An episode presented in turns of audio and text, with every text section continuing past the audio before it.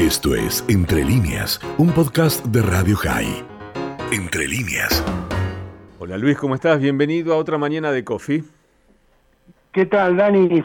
Fortineras mañana. ¿Qué pasa en Afganistán? ¿Qué, qué pasó? Ahora se, se va a Estados Unidos de allí, pero tiene una historia más que interesante. Sí, eh, una historia y un futuro bastante problemático. Por eso, Dani, la columna de hoy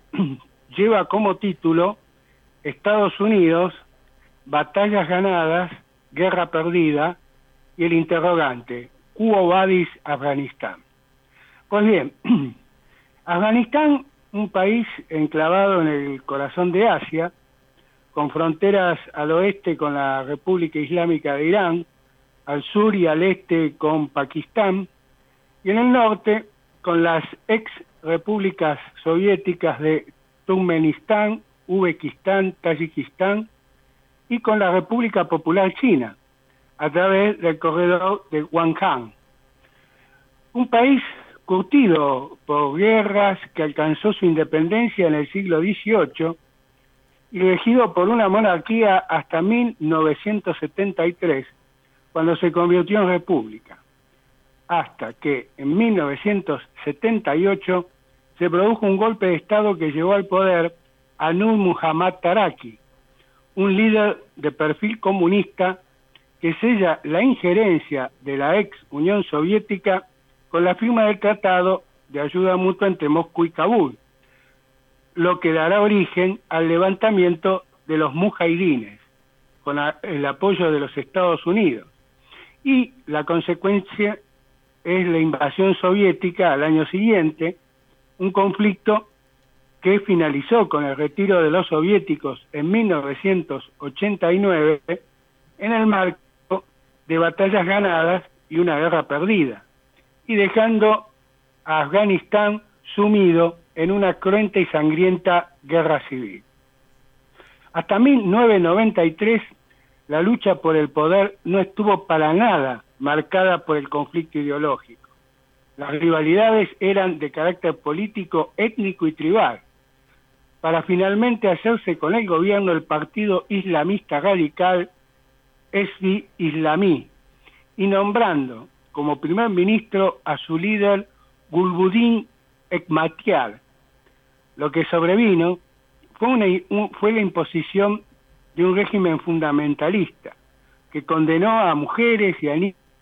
niñas a un brutal patriarcado y a la ignorancia, a la prohibición de los cines, de la televisión, el Islam radical y antioccidental, apoyado tanto por el Reino de Arabia Saudita como por Pakistán, y que en 1996 consiguió el control de gran parte del país y fue un verdadero nido de yihadistas, entre ellos el líder de la red Al-Qaeda, Osama Ibn Laden. Tras los ataques terroristas del 11 de septiembre del 2001 en Washington y en Nueva York, el entonces presidente George W. Bush consideró aquellos eventos como actos de guerra y declara la guerra contra el terrorismo, dando inicio a un conflicto que lleva 20 años y que le ha costado a los Estados Unidos la vida de unos 2.400 soldados, como otros miles con discapacidades físicas o psicológicas, y cientos de efectivos de otros países de la OTAN que han muerto o han tenido las mismas consecuencias que sus camaradas estadounidenses. Y ni hablar la decena de miles de afganos muertos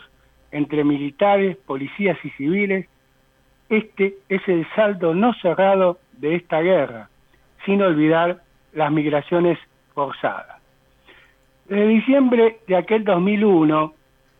con tropas de la coalición internacional liderada por los Estados Unidos en Afganistán, se llevaron a cabo las acciones necesarias para, por un lado, instalar una democracia,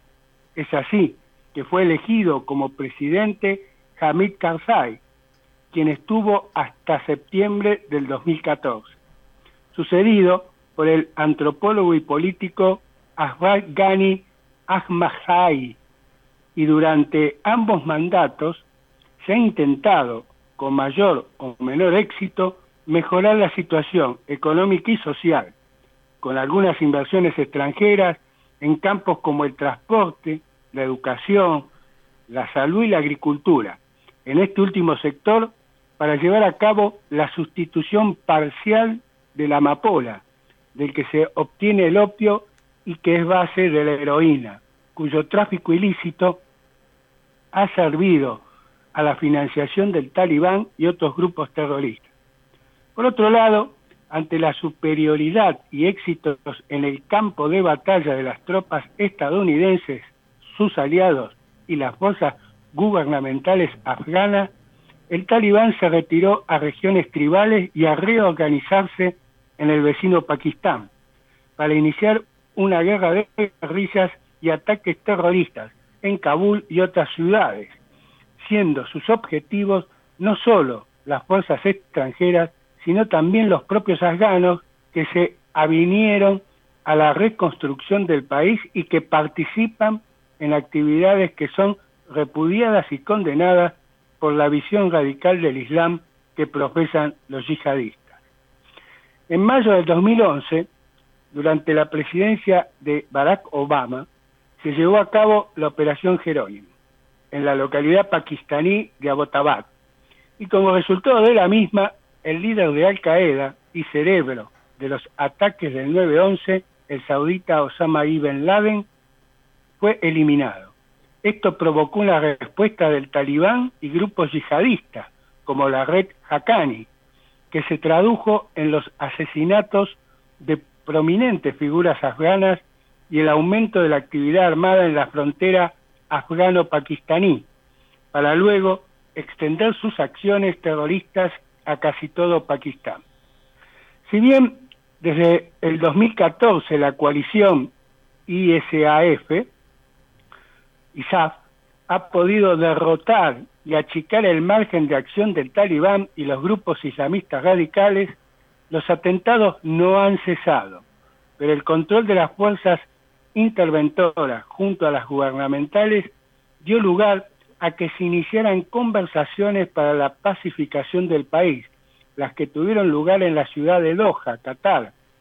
arribando a comienzos del año 2020 a un acuerdo entre Washington representado por su enviado especial, Salmay Khalizad, y el talibán, representado por su segundo en el liderazgo, el ulema Abdul Ghani Baradar. Esto, gracias a más de un año de conversaciones iniciadas en la administración del entonces presidente Donald Trump y que fijaba el retiro tanto de las tropas estadounidenses como de la coalición internacional para el primero de mayo del corriente año. Entre los términos del mencionado acuerdo se contemplaba el retiro escalonado de las tropas extranjeras y la renuncia a la violencia y a albergar elementos terroristas por parte del talibán. En particular, se le exige renunciar a todo vínculo con la red Al-Qaeda. Otro aspecto que considera el acuerdo es el compromiso de abrir complejas negociaciones con el gobierno de Kabul, que dicho sea de paso, no participó de las conversaciones, para de esta manera lograr una convivencia pacífica que no solo observe el cese a la violencia, sino construir un gobierno compartido e intercambiable. Sin embargo, surgen interrogantes. Por ejemplo, ¿cuál es el precio de negociar con un grupo islamista radical como el talibán, responsable de miles de vidas extranjeras y afganas? ¿Acaso el establecimiento de un régimen intercambiable garantiza que no exijan que se restrinjan o en el peor de los casos se deroguen los avances conseguidos para las mujeres en la vida pública o la educación de las niñas? En un gobierno como el actual en Afganistán, con un grado de superlativo de corrupción, con instituciones débiles, ¿se podría impedir que el talibán se convirtiera en la fuerza dominante? ¿Cómo garantizar las inversiones extranjeras, en particular las estadounidenses, necesarias para la economía afgana si el talibán se consolida en el poder. ¿Y acaso Washington no será el único responsable de haber dado legitimación internacional al talibán? Ahora, además de estos interrogantes, debemos sumar las consecuencias que la determinación del actual presidente estadounidense, Joe Biden, ha tomado en posponer la fecha de retiro de las tropas de su país del primero de mayo al 11 de septiembre, mientras que las fuerzas militares de los otros países de la OTAN iniciaron su retiro el pasado sábado, el que se complementará en pocos meses. La decisión del cuarto presidente estadounidense que enfrenta el conflicto afgano ha recibido críticas dentro de algunos sectores del establishment político y de estamentos militares, pues consideran que se está abandonando al gobierno afgano tal como en los años 70 del siglo pasado se hizo con Vietnam del Sur, y que abre las posibilidades que el talibán y otros grupos yihadistas afines no solo se fortalezcan, sino que puedan retomar el control del país. Mientras que, por su parte, el actual presidente afgano, Ashraf Ghani Ahmadzai, le aseguró a Joe Biden que las Fuerzas Armadas y Fuerzas de Seguridad de su país están en capacidad de brindar la seguridad y la defensa para reafirmar el actual régimen democrático. Una afirmación que no coincide con un reciente informe de la CIA que asegura que el talibán confía en poder hacerse de una victoria en el campo militar. Según el presidente Biden, las razones de retraso de retiro de la totalidad de fuerzas estadounidenses de Afganistán, con excepción de la dotación destinada a la seguridad de la Embajada de Estados Unidos en Kabul, se retrasa por razones logísticas, lo que no significa que ante la posibilidad de una escalada de las acciones terroristas contra efectivos estadounidenses o de la OTAN, so pretexto de incumplir la fecha acordada del primero de mayo, se actuará en consecuencia. Una posibilidad que ha sido advertida por Moscú. En este contexto, hizo su aparición la Turquía de Erdogan, que declaró que su país sería el anfitrión entre el 24 de abril y el 4 de mayo de una reunión entre el gobierno afgano y el, talibán y otros actores internacionales, con el aval de Washington, para poner punto final al conflicto y delinear una paz duradera, una iniciativa que no pudo prosperar por la postura adoptada por el talibán, que a través de su vocero, Mohammad Naem,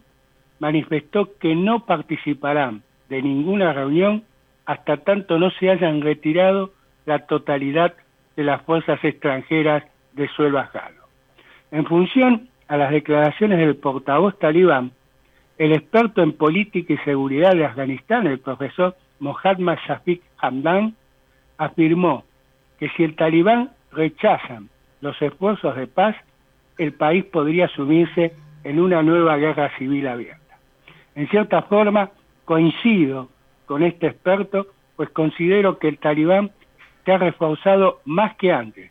sumado a que el Daesh o Estado Islámico, junto a otros grupos yihadistas, se han asegurado bases en Afganistán y que la retirada de las tropas, tanto estadounidenses como de los otros miembros de la coalición occidental, hacen posible y probable una situación de conflicto y de amenaza, no solo en el país afgano, sino para la región y hasta para el resto de la comunidad internacional. Y si del plano internacional hablamos, es probable que con la retirada de los Estados Unidos, otros actores como ser India, China, Rusia y Pakistán tengan la posibilidad cierta de actuar para sus intereses en Afganistán, como en el campo geopolítico de la región, y en particular los pakistaníes, que han sido el más significativo y decisivo actor para que el talibán haya participado de los acuerdos de Doha y quieren que en el futuro un gobierno, en un gobierno afgano aquellos se consoliden en una posición fuerte y poco importa si se logra una paz duradera o no. Mientras tanto, el viernes próximo pasado, cuando se ratificaba el retiro de los Estados Unidos de Afganistán y coincidentemente, un día antes del décimo aniversario de la muerte del líder de Al Qaeda, Osama Ibn Laden, se produjo un atentado terrorista en la provincia del Hogar, al este del país, donde el objetivo fue un edificio destinado a estudiantes de la Universidad Provincial, como así también para funcionarios civiles y miembros de milicias pro-gubernamentales, y causó daños a edificios linderos y al hospital de Pul e Adam, capital de la citada provincia. Las consecuencias han sido hasta el momento 27 víctimas fatales y más de 90 heridos, de distinta consideración. Y en realidad es por ahora el atentado más importante, pues desde que el anuncio de la retirada de las tropas estadounidenses y de la OTAN, la violencia ha iniciado una espiral ascendente. Recordemos que ya a mediados de enero próximo pasado, en Herat, se produjo un atentado que mató a 12 miembros de las fuerzas de seguridad afgana, reivindicado por el talibán, o el sucedido en la misma capital de Afganistán, Kabul, con un coche bomba que produjo 8 muertos y más de 50 heridos, todos civiles. Por eso, Dani, finalizando mi columna de hoy, algunas reflexiones. En principio, y en las actuales circunstancias, es más la incertidumbre que las certezas lo que provoca la retirada de las fuerzas de Estados Unidos y sus aliados del escenario afgano, tanto en el plano interno como en el regional y, por qué no, en el global. Pues para el islamismo radical, cualquiera sean sus expresiones, la yihad tiene alcance mundial. Otra es que se debe analizar las consecuencias en el marco de un conflicto global híbrido.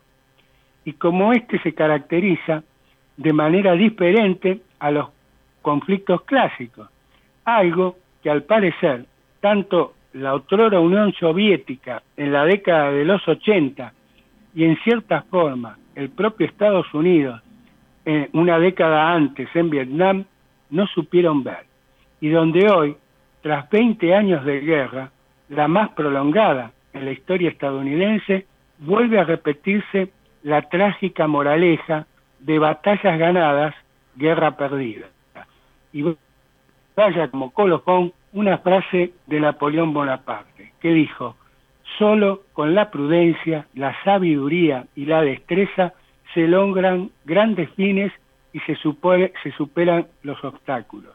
Sin estas cualidades, nada tiene éxito. Esto fue Entre líneas, un podcast de Radio High. Puedes seguir escuchando y compartiendo nuestro contenido en Spotify, nuestro portal radiohigh.com y nuestras redes sociales. Hasta la próxima.